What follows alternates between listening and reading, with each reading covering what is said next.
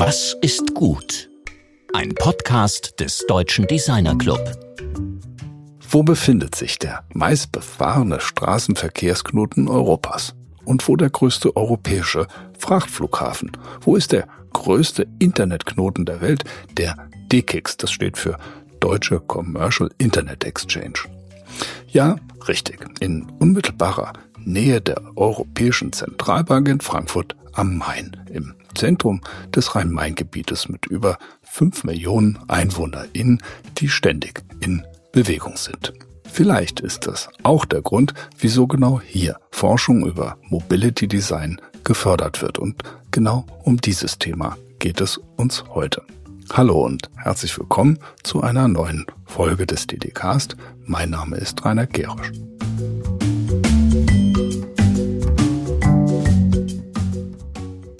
Kai Vöckler und Peter Eckert sind Professoren an der Staatlichen Kunsthochschule des Landes Hessen, der Hochschule für Gestaltung Offenbach, kurz HFG genannt. Sie sind Gründer des Design-Instituts für Mobilität und Logistik und sie sind die Leiter des, man höre, bislang größten Design-Forschungsprojektes überhaupt in Deutschland. Der interdisziplinäre Forschungsschwerpunkt Infrastruktur, Design, Gesellschaft wurde im siebenstelligen Bereich aus der Hessischen Exzellenzinitiative Löwe gefördert. Vier Jahre wurde in dem Projekt über die Gestaltung sogenannter vernetzter und multimodaler Mobilität geforscht. Unter der Federführung der HFG Offenbach arbeiteten 20 WissenschaftlerInnen von der Frankfurt University of Applied Sciences der Goethe-Universität und der TU Darmstadt zusammen. Aus diesem Projekt heraus haben die beiden kürzlich ein Buch veröffentlicht. Das verschlägt nun der Fachwelt, das kann man ruhig sagen, die Sprache, denn es definiert nicht nur wissenschaftlich fundiert den Begriff Mobility Design, sondern es präsentiert gewissermaßen als Handlungsanleitung 64 weltweit herausragende Beispiele der Gestaltung, Mobilitätsräume, Bauwerke, Transportsysteme, Gegenstände und Informationssysteme. Wie es gelungen ist, ein derart riesiges Projekt mit den Ressourcen einer wirklich sehr kleinen Hochschule zu stemmen, darüber spricht mein Kollege Georg Christoph Bertsch heute mit Kai Vöckler und Peter Eckert.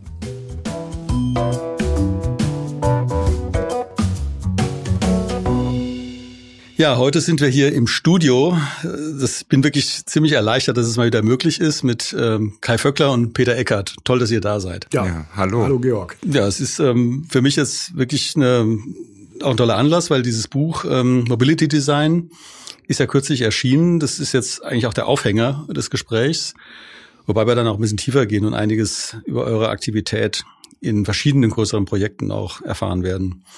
Ich fange mal mit einem Zitat an, um da mal so ein bisschen äh, Stoff zu produzieren.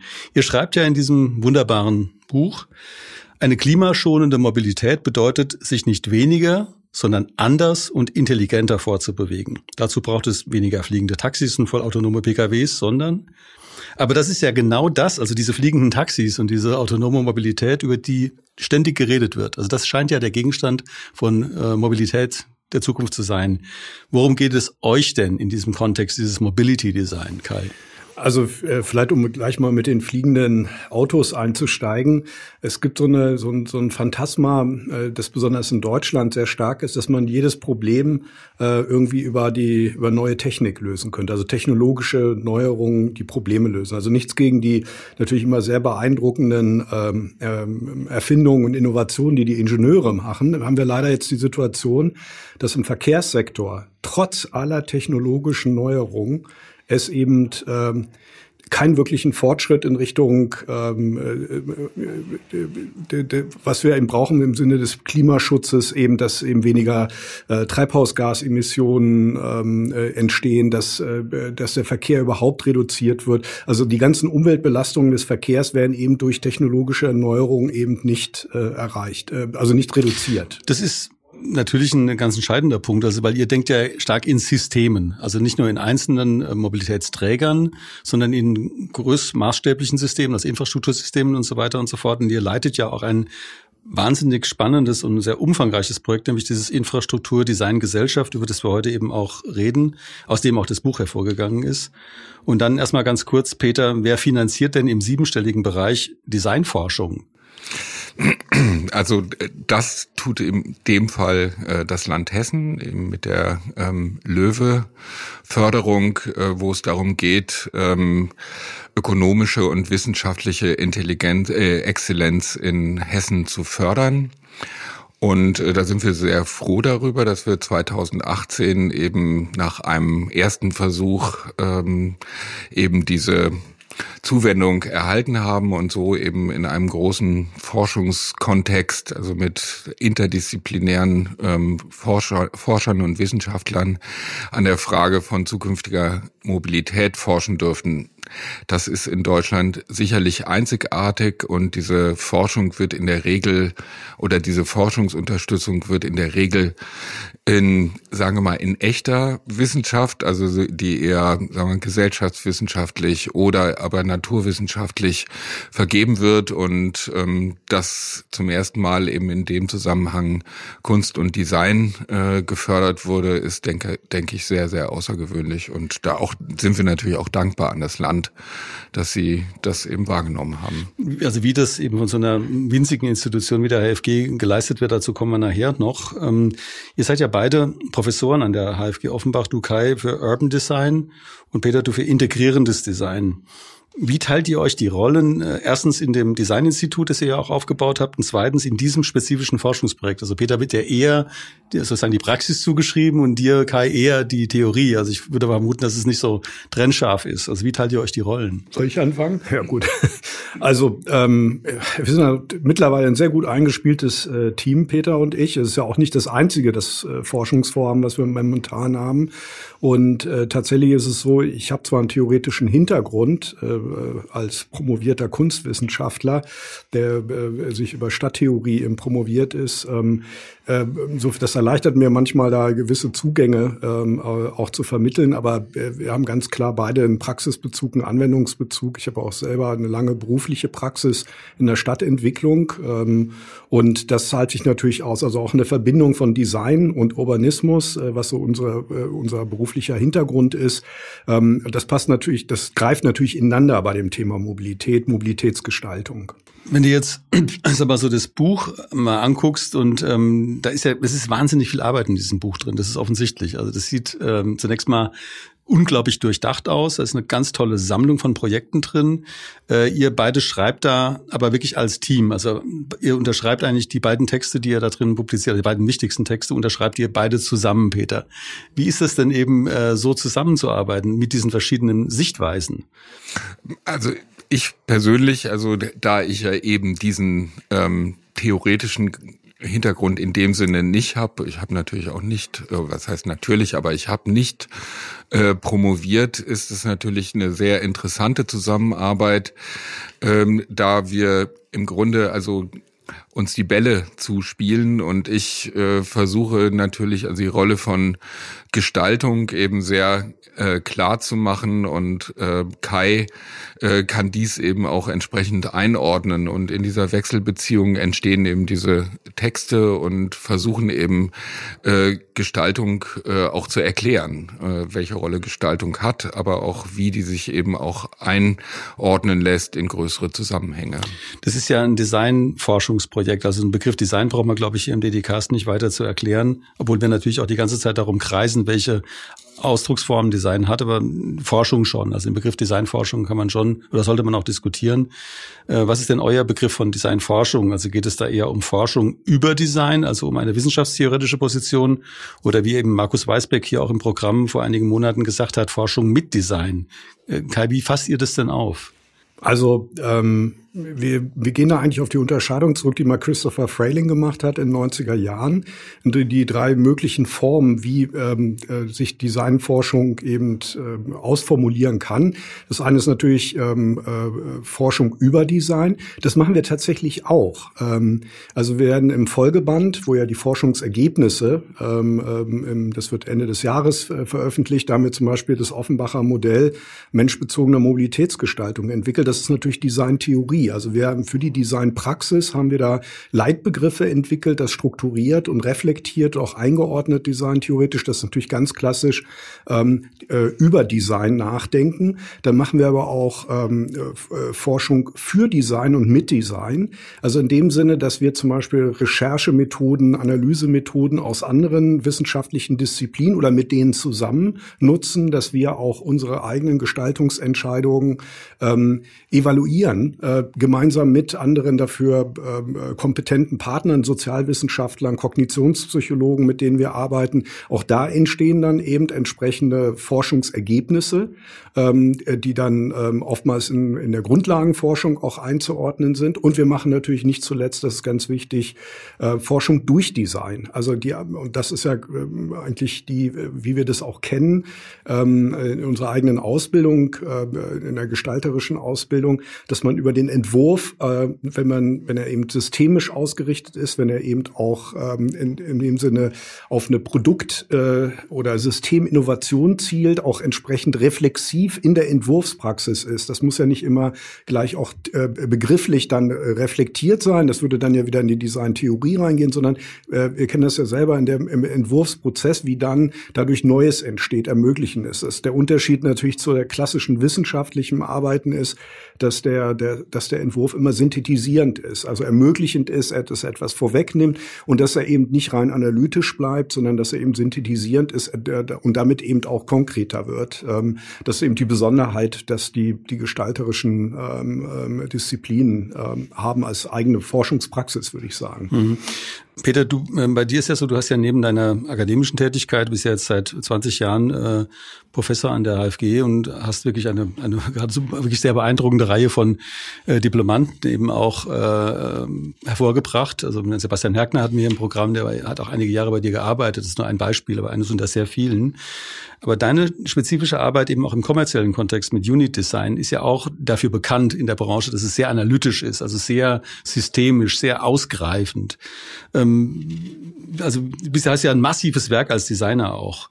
Ähm, welche Rolle spielt das jetzt eben für dieses Projekt, also dieser Hintergrund, äh, dieser die Orientierungssysteme und diese, diese große, ja eben systemische, der Kai hat vorhin den Begriff auch verwendet, systemische Betrachtungsweise?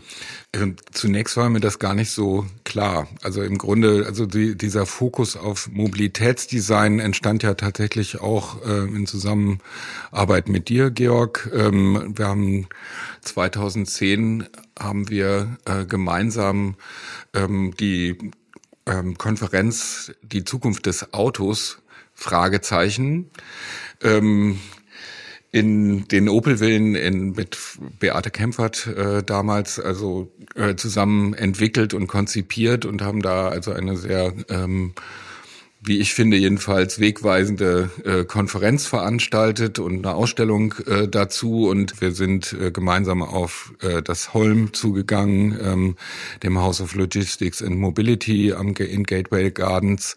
Und ähm, da hat sich für mich äh, gewissermaßen so die Klarheit entwickelt, ähm, dass es ein sehr interessantes, äh, auch gesellschaftsrelevantes äh, Thema ist.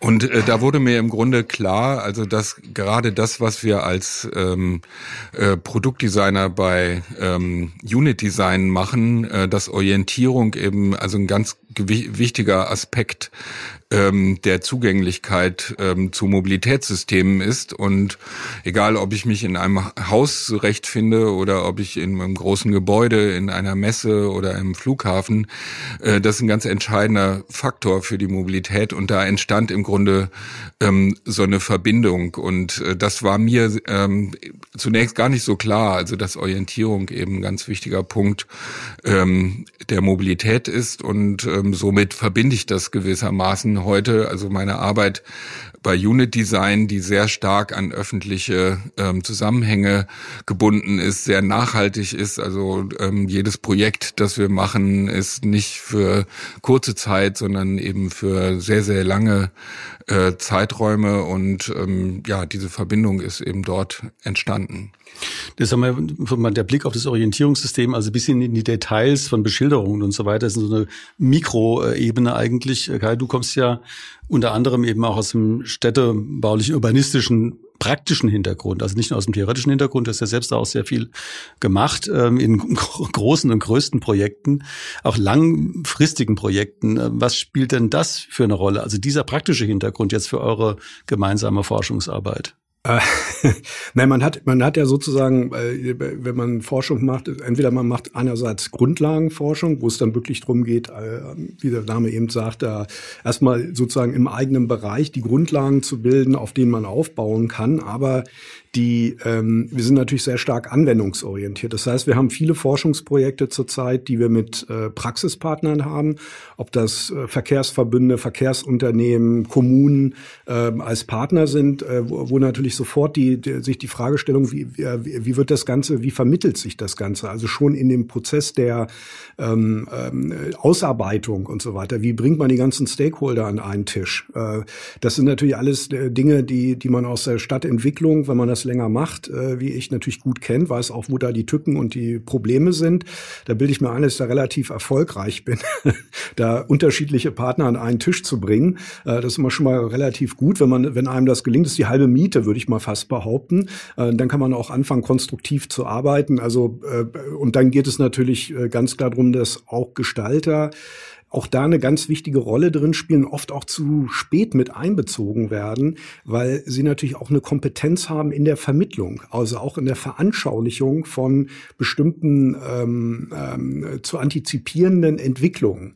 Das ist ja nicht so, dass der, sage ich mal, der Verkehrsdezernent oder der Bürgermeister unbedingt einen Plan lesen kann, den ein Verkehrsplaner zeichnet.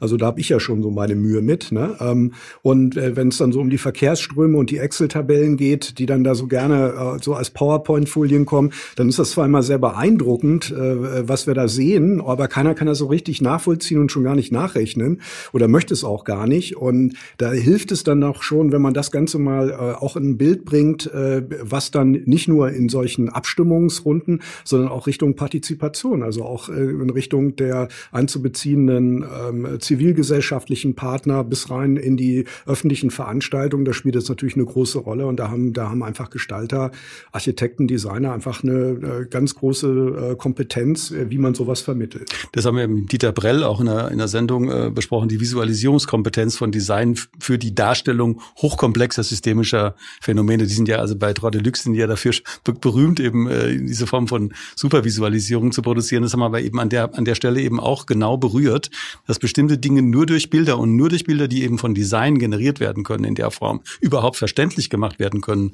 Oder wie du sagst, in die Kommunikation Kommunikation gebracht werden können. Kann mir jetzt nochmal, Peter, auf dieses Thema HFG zurückkommen. Also die HFG leitet dieses Designforschungsprojekt ja. Also ihr beide leitet das Designforschungsprojekt. In dem Projekt sind unter eurer Leitung solche Hochschulkolosse wie die Goethe-Uni oder die TU Darmstadt äh, oder die Frankfurt UAS äh, aktiv. Also das würde man ja eher umgekehrt erwarten, dass die HFG vielleicht in einem Projekt der TU Darmstadt tätig ist. Da muss man sich ja fragen, wie ist es denn überhaupt möglich, dass eine so kleine Hochschule praktisch ohne eine personelle Infrastruktur äh, so ein Projekt leitet? Also wenn ich das richtig verstehe, ist es ja, hast du ja vorhin schon gesagt, das größte Designforschungsprojekt an einer Design- oder Kunsthochschule bisher überhaupt. Also wie geht denn das überhaupt, frage ich mich jetzt mal ganz naiv.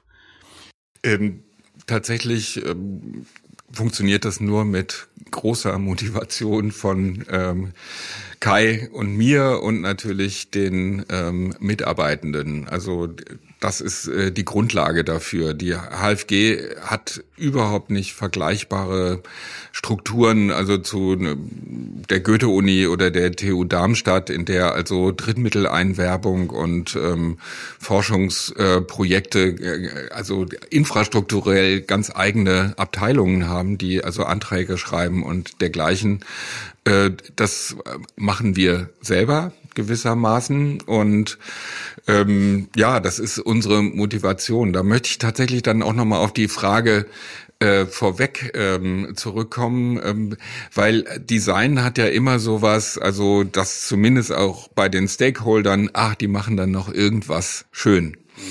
Oder das ähm, kostet auch immer viel, also wenn man Design involviert und ähm, schön und teuer. genau. Und ähm, für uns ist natürlich ganz wichtig, ähm, gewissermaßen also so eine Art von ähm, Relevanz und auch Belegbarkeit von Designentscheidungen ähm, zu erzeugen. Und also so deswegen ist also die Wissenschaftlichkeit und damit also auch die Integration von ähm, ähm, anderen Forschungsbereichen, eben wie der Sozialforschung, Mobilitätsforschung oder eben auch Stadtplanung, eben sehr, sehr wichtig, äh, um gewissermaßen, also gerade in größeren Zusammenhängen eben auch äh, die Relevanz von Design ähm, als Zugänglichkeit zu größeren Systemen auch belegen äh, zu können. Und äh, das ist für uns ein sehr großer Vorteil und tatsächlich dann auch die Motivation. Und wir konnten glücklicherweise eben auch die äh, Forschungspartner der eben auch dazu überzeugen, eben daran teilzunehmen. Hm. Das, Kai, wenn wir jetzt mal äh, zu eurer, was ich da im Grunde so als Vision rausfiltere aus den Texten, die ich eben in dem, in dem Buch sehen konnte, gibt's ja dieses in meinen Begriffen schon fast äh, Paragraph, also wirklich so wie so eine Art apodiktischen Paragraphentext. Das heißt, ihr, ihr sagt da, es geht um eine von der öffentlichen Hand regulierten Markt, dessen Rückgrat neben dem schienengebundenen Fern-, Regional- und Nahverkehr das öffentliche Nahverkehrssystem bildet und das durch On-Demand-Angebote autonomer, teilautonomer Fahrzeuge, Kleinbusse und Sharing-Angebote angetrieben, nicht mit fossiler Energie ergänzt wird. Das, das ist ja sehr kompakt. Also diese Art von, von Kompaktheit, mir gefällt es sehr gut, weil das eben äh, auch verfügbar, das verfügbar macht, auch für Ingenieure, für Politiker und so weiter. Aber es ist natürlich irgendwie erstmal sehr theoretisch und muss in die öffentliche Diskussion gebracht werden. Da kommt ja diese demokratische Fragestellung auch rein. Wie vermittelt man, das hast du kurz schon angesprochen, wie vermittelt man dieser, äh, diese Art von Programmatik an eine breitere Öffentlichkeit? Also nicht nur an Expertengremien, sondern an die, die dann eben als Wähler zum Beispiel eine derartige Politik unterstützen sollen. Das ist natürlich eine komplexe Frage, weil man da äh, mehrere Aspekte ähm, berücksichtigen muss. Jetzt weiß ich gar nicht, ob ich das schaffe, alle äh, hier jetzt ähm, äh, zu, erläutern. Also erstmal ganz grundsätzlich, was wir da ja sagen ist, und das können wir relativ festmachen, auch das, kommt nicht von uns, sondern aus der Verkehrsplanung und der Mobilitätsforschung, die das ja wirklich valide rauf und runter beforscht haben, ähm, wie, wie die Effekte sind einer bestimmten, einer bestimmten Form von Mobilität, die halt dominiert wird äh, in Deutschland durch eben den motorisierten Individualverkehr, kurz und gut äh, dem eigenen Auto, wo im Schnitt 1,46 Personen in Deutschland drin sitzen und das 46 Minuten am Tag bewegt wird. Ne? Also es gibt nichts ineffizienteres volkswirtschaftlich als äh, äh diesen Pkw.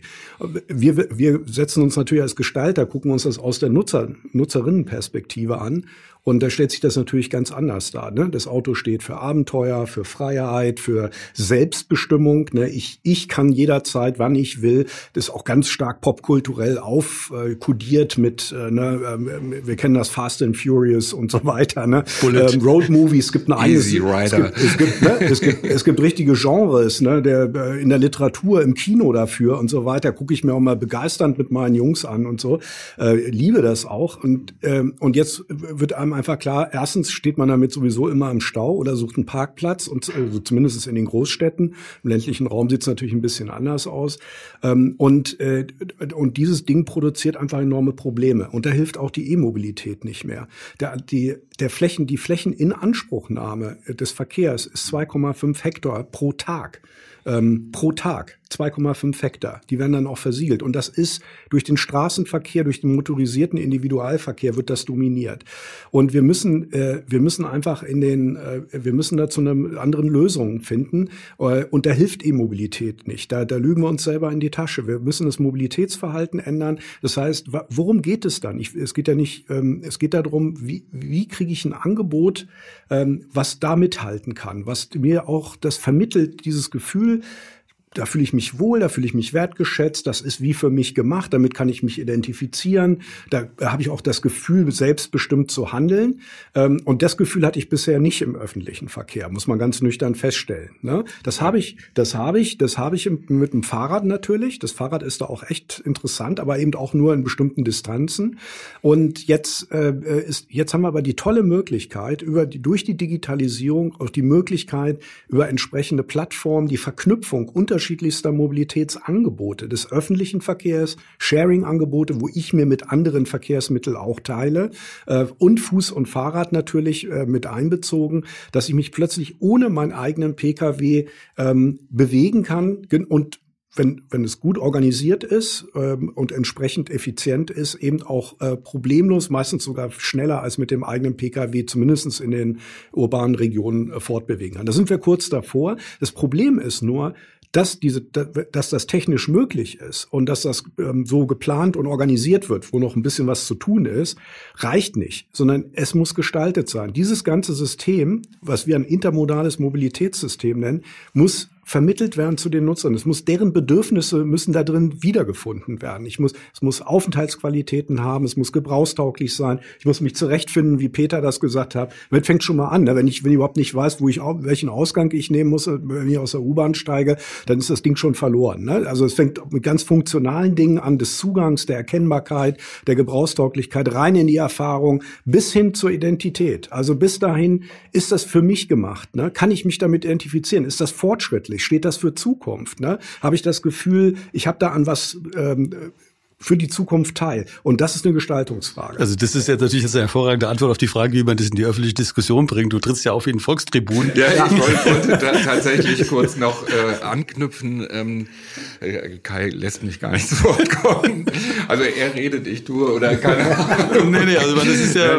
Ähm, es gibt tatsächlich also gerade eine Sinus-Studie, äh, die äh, veröffentlicht wurde, da äh, die sagt tatsächlich, dass gerade die Avantgarde ähm, gerade mehr und mehr dazu bereit ist, öffentliche äh, Mobilität zu nutzen. Das finde ich sehr, sehr interessant. Und ähm, da wird im Grunde deutlich, dass diese Attribute, die wir gerade von ähm, Autos äh, formuliert haben, ich selbst bin also auch, habe wirklich ähm, coole Karren schon gefahren in meinem Leben und liebe tatsächlich Autos in irgendeiner Weise, wobei ich äh, heute gar kein eigenes mehr habe. Und ähm, aber diese Attribute sind schon sehr wichtig und die müssen eben ähm, Einzug finden. Also wir haben gerade mit äh, Unit Design und Netzwerkarchitekten äh, das ähm, äh, Projekt RegioMove ähm, gewonnen, also was gerade im Karlsruher Raum umgesetzt wird, äh, wo im Grunde also die Verknüpfung von Mobilität äh, neu gedacht wird, wo das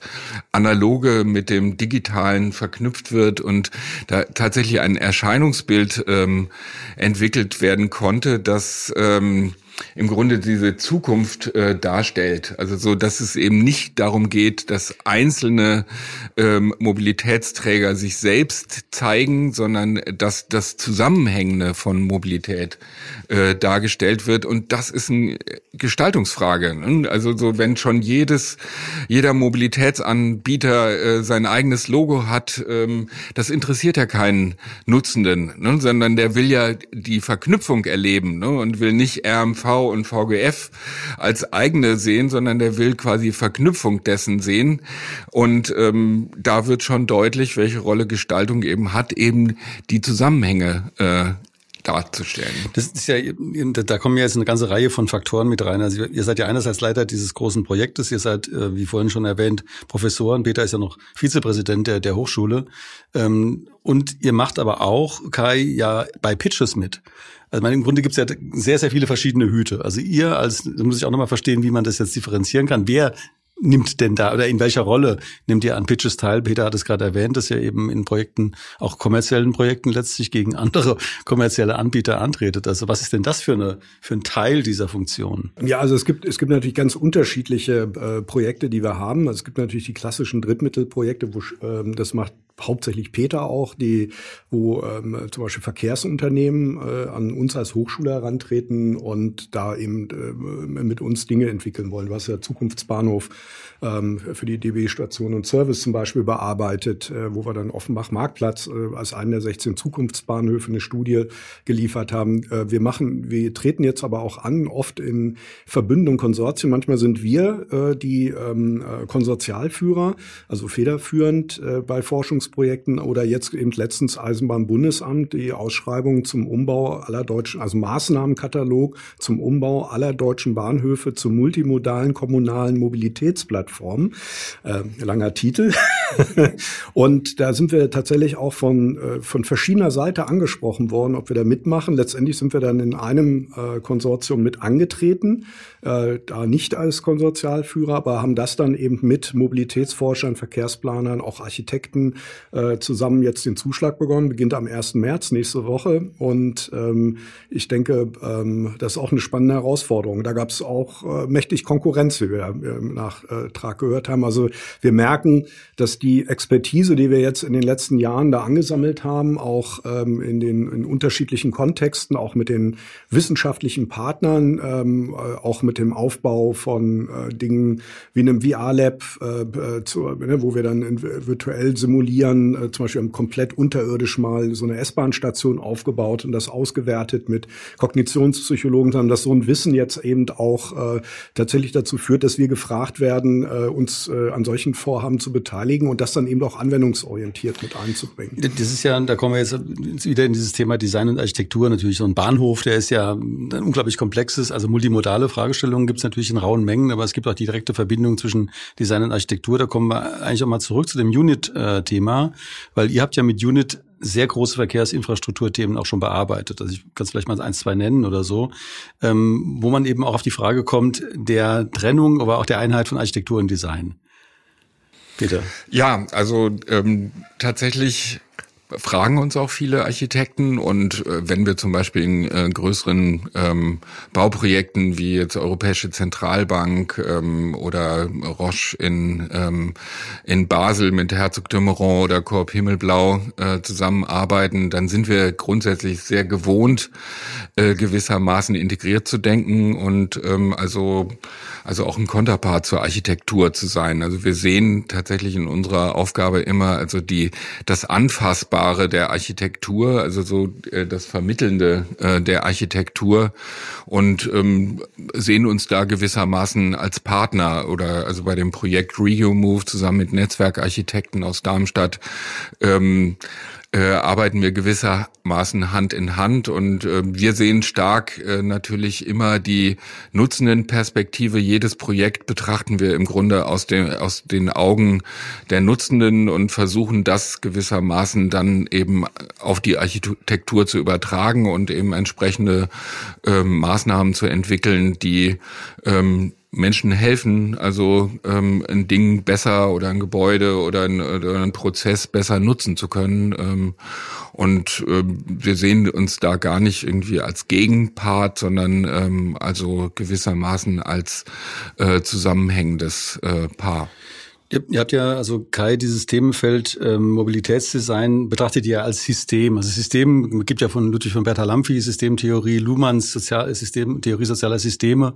Äh, man kann von Christopher Alexander aus auf Matrices oder Systeme kommen. Aber welchen Systembegriff verwendet ihr oder was steht dahinter? Oder ist es sozusagen ein Prozess in Klärung, also wie ihr System versteht? Wir haben uns, wir haben uns viel auseinandergesetzt natürlich mit diesen Ansätzen, wie zum Beispiel Christopher Alexanders äh, Pattern Language, die äh, die Vor- und Nachteile hat.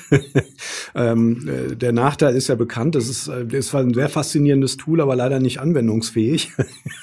um es mal kurz zu machen. Ähm, beziehungsweise man muss das, man muss den Pattern-Gedanken sehr weit runterbrechen, um, äh, um damit noch operieren zu können. Ich glaube, das systemische, äh, uns geht es bei dem systemischen Ansatz viel mehr darum, ähm, das so, zu begreifen als ähm, eine Form der Interaktion, die sich auch über unterschiedliche Maßstabsebenen und auch prozessual zu denken ist. Also ich würde jetzt gar nicht auf eine bestimmte äh, systemtheoretische äh, Philosophie oder so jetzt rekurrieren wollen. Ne? Gut. Das ja, vielleicht kann ich äh, ja, tatsächlich kurz noch anknüpfen. Also äh, tatsächlich ist also die Komplexitätsforschung im Grunde ähm, dem am nächsten. Hm, also ähm, du weißt, ich beschäftige mich auch mit ähm, mit Nachhaltigkeit im Zusammenhang mit mit Abfällen und Müll und äh, die Vorstellung, also dass so ein Plastiklöffel eben nicht nur ein Plastiklöffel zum Essen ist, sondern dass er im Grunde ein der Ausdruck eines komplexen Systems in die eine Richtung, ne, also beginnend von der kulturellen Frage bis äh, zur Herstellung, bis zur Anwendung, Vertrieb und so weiter und eben auf der anderen Ebene, äh, was passiert eigentlich damit danach? Ähm, also das ist sicherlich ein ganz wesentlicher Punkt und eben übertragen auf die Mobilität ähm, ist äh, im Grunde jeder Fahrradständer ist ein der Ausdruck eines komplexen Systems und muss eben diesen Zugang äh, zu erm-, äh, ermöglichen. Also das findet man ähm, sicherlich, also bei Luhmann auch diese Fragestellungen, also so welche Rolle denn Mensch im Verhältnis äh, zu den Objekten ähm, spielt, aber ja, also es lässt sich nicht eins zu eins sagen, auf welche Systemtheorie wir jetzt referenzieren. Vielleicht ganz, ganz einfach runtergebrochen. Man sieht es ja an diesem ersten Band, den du ja eingangs erwähnt hast, den wir gemacht haben. Es geht halt von der Schrift über einen Fahrradständer bis rein in den Städtebau. Und das hängt zusammen. Und zwar aus der Perspektive der, der, der Nutzenden, wenn ich mich dadurch bewege, ähm, äh, spiel, interagieren auf allen, auf diesen unterschiedlichen Maßstabsebenen, alle diese Dinge miteinander. Und die kann man nicht isoliert betrachten. Also deswegen, das ist auch ganz wichtig äh, als Botschaft, die wir versuchen zu transportieren in Richtung der Auftraggeber, der Verantwortlichen in der Politik, in der Verwaltung, auch in den äh, Verkehrsunternehmen, ähm, das als zusammenhängendes Ganzes zu begreifen. Es, man, es geht halt nicht dem Produktdesigner dann das Möbel im, in der S-Bahn-Station zu machen zu lassen und der Info und dann macht ein anderes Büro dann ähm, das Informationsleitsystem und der Architekt äh, ärgert sich rum, weil dann wieder das Möbel nicht so aussieht wie seine Architektur. Es braucht dafür ein Verständnis ist, dass das zusammengehörig ist. Das ist aus der nutzenden Perspektive, dem ist das völlig egal, wer das, wer das, äh, wer das entworfen hat oder so, sondern der will das natürlich als etwas, was zu ihm auch in der Kohärenz spricht, ne, was äh, wirklich jetzt ganz buchstäblich ihn anspricht, ihn mit ihm spricht, mit dem er kommunizieren kann und das für ihn eben gebrauchstauglich ist, was für ihn erkennbar ist. Und da können wir, und deswegen können wir das nicht als isolierte äh, Bestandteile äh, betrachten. Und ich glaube, das ist der, der, der eigentliche grundlegende grundlegende Punkt dabei. Wir, wir haben ja jetzt irgendwie, wir kommen jetzt auch zum Abschluss oder vorher unserer Abschlussfrage nochmal zu dem Buch zurück. Ich meine, wir haben ja jetzt im Grunde über die ersten, sage ich mal, 50 Seiten des Buchs geredet und nicht über den ganz erheblichen Teil dieser Praxisbeispiele. Äh, und äh, da ist natürlich erstmal die Frage, mein, wir haben jetzt, wie gesagt, wir haben im ersten Teil des Buchs geredet, da gibt es den zweiten, wesentlich umfangreicheren Teil des Buchs mit diesen Praxisbeispielen und es gibt dann noch einen zweiten Band, der im Herbst, wenn ich es richtig verstanden habe, rauskommt, der sich mit der Theorie beschäftigt. Aber jetzt mal nur zu dem äh, großen zweiten Teil dieses ersten Bandes. Wie kam denn diese Auswahl der, glaube ich, 60 äh, Projekte überhaupt zustande? Und dann nochmal an euch beide auch, was sind eure Lieblingsprojekte dabei und warum? Dann also es sind genau 64 Projekte und äh, es war eine umfassende Recherche. Da, da hat äh, auch einen großen Anteil die Heike Andersen, als die die Redaktion auch hatte von dem Band.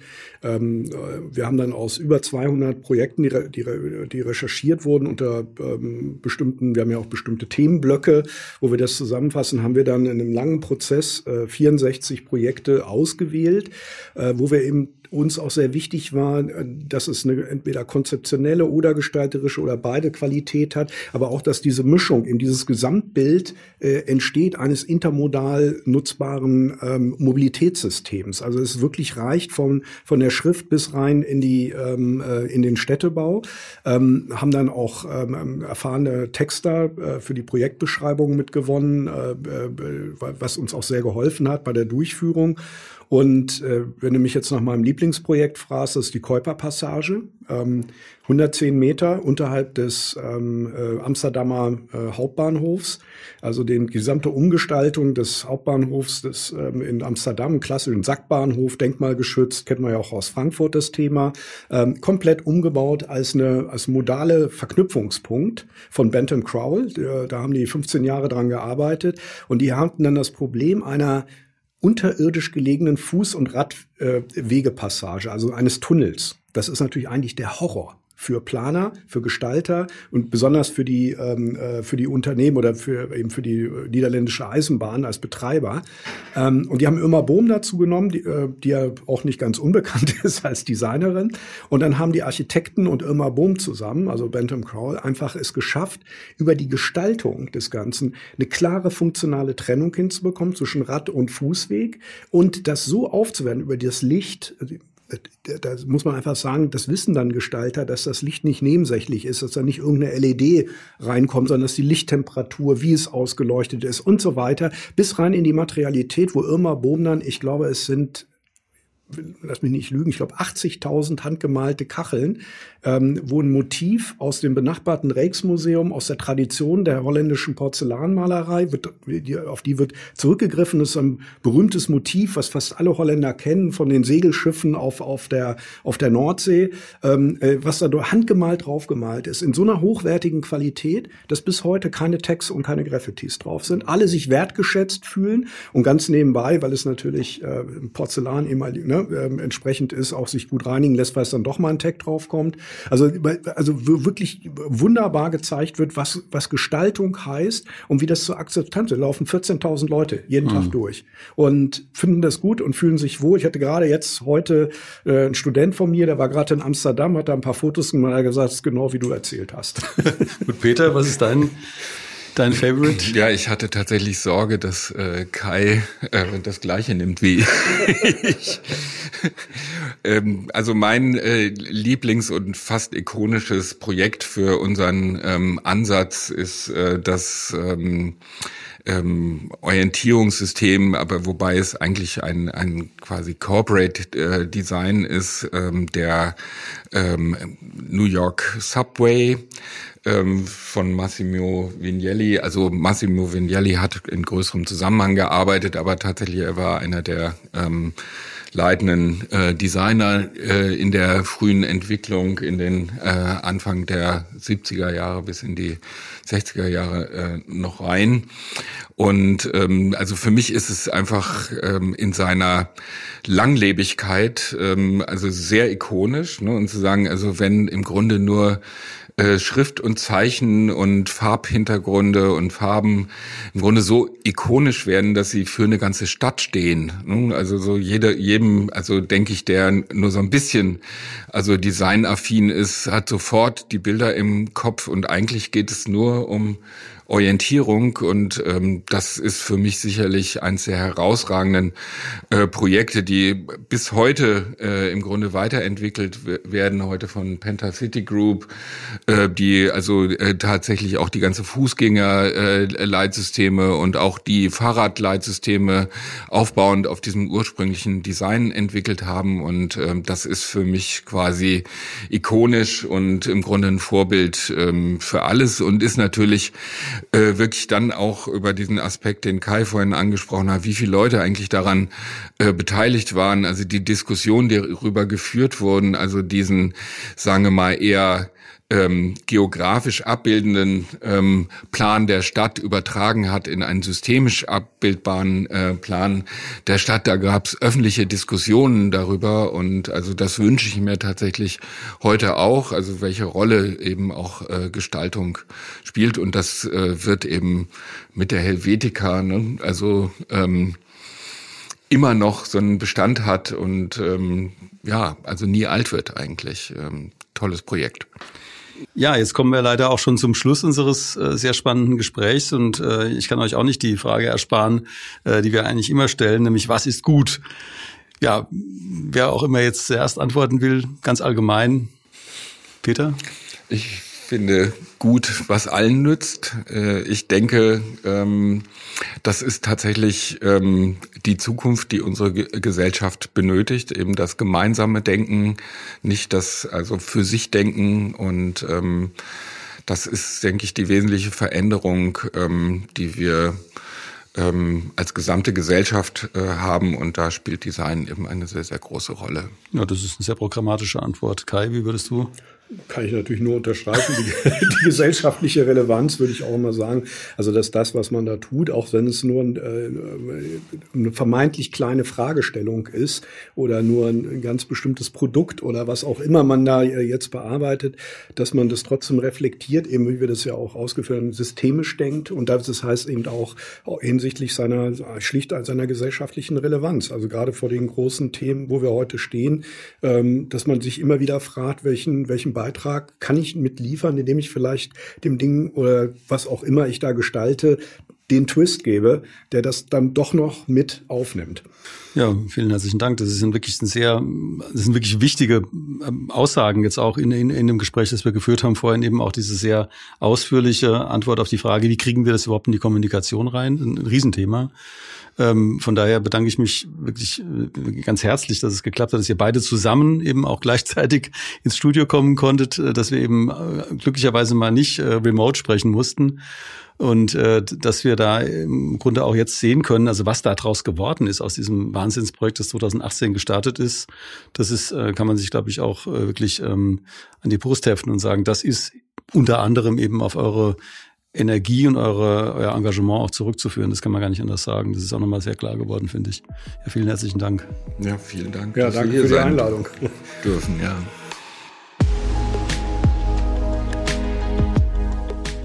Das war Georg im Gespräch mit Kai Vöckler und Peter Eckert. Ich nehme mit, dass im Mobility Design wie auch in allen anderen Designfeldern es darauf ankommt, dass die Fragen frontal und mit viel, viel Energie angepackt werden. Es braucht dafür sehr engagierte DesignerInnen und ProzessforscherInnen, um die große Transformation zu schaffen.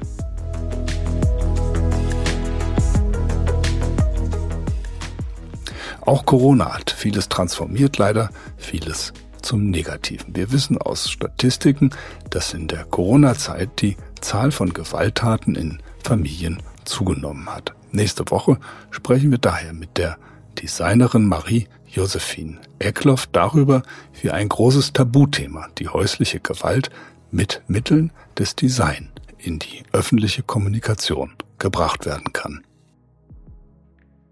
Angesichts der aktuellen Lage in der Ukraine bin ich heute einfach nicht in der Lage, einen irgendwie unterhaltsamen Abschluss dieser Ausgabe zu finden. Die Redaktion, unsere Interviewpartner, wir alle, wir sind tief schockiert über den Krieg, den dort ein machtbesessener, kaltblütiger Despot namens Wladimir Putin anzettelt, um jeden Ansatz einer freiheitlichen und demokratischen Gesellschaft zu zerstören. Und dass dies in einer Welt, die wahrlich entscheidendere Probleme hat, die alle Menschen und Gesellschaften gleichermaßen betreffen, heute möglich ist. Wir können nur hoffen, dass es den fortschrittlichen, demokratieliebenden und gegenüber Gesellschaft und Umwelt verantwortlich handelnden Menschen gelingt, diesen schrecklichen Entwicklungen irgendwann in der Zukunft ein Ende zu setzen. Wie schnell das gelingen kann, dazu kann jeder etwas beitragen. Alles Gute eure DDcast Redaktion.